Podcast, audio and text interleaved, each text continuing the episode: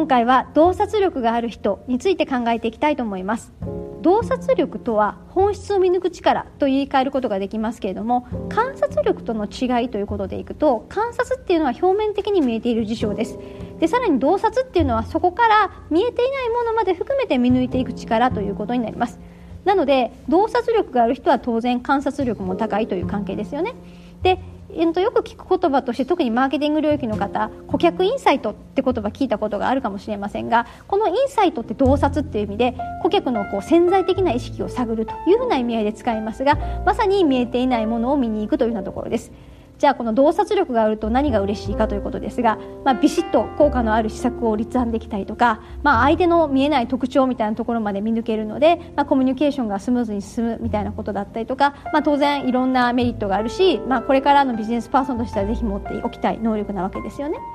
洞察力がある人の特徴ってじゃあどんな特徴ですかってことですが、えー、5つぐらいあるかなというふうに思いますまず先ほどから出てる、えー、1つ目としては観察力があるっていうことですで2つ目の特徴としては、まあ、豊かな視点を持っているということで、まあ、いろんな視点から物事を、えー、見ていくというようなところですね。3つ目としては、えー、ゼロベースで物事を見てその上で考えることができる能力を持っているということ。そして4つ目として、まあ、情報に敏感である。いろんなことに関心を持って情報に敏感であるっていうこと。そしてさらに5つ目としてはやっぱりこれですね感じる力が強い、まあ、そんなところの特徴が言えるのではないかなというふうに思います。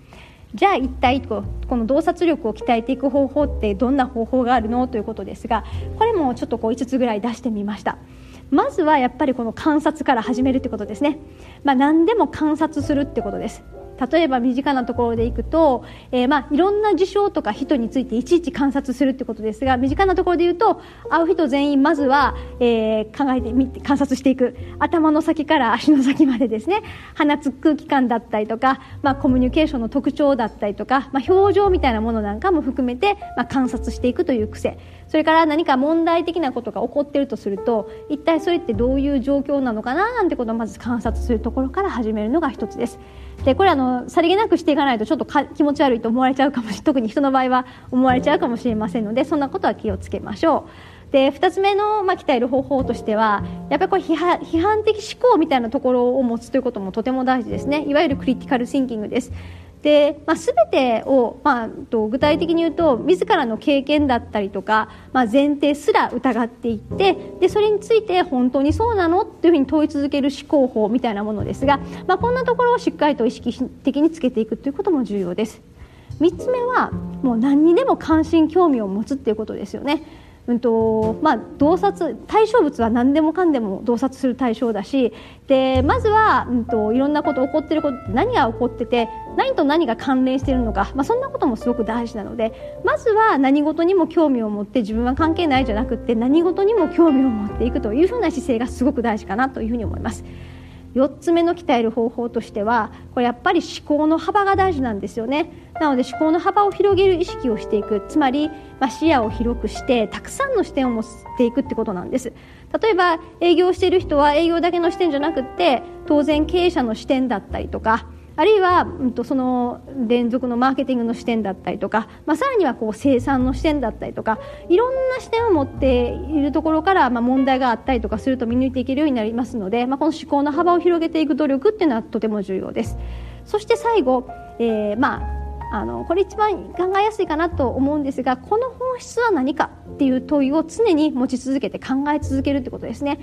一日あの生きてるだけでもいろんな、まあ、問題と言われるちっちゃなものから大きなものまであると思いますが 何かに当たることがあると思います。まあ、で、まあ、この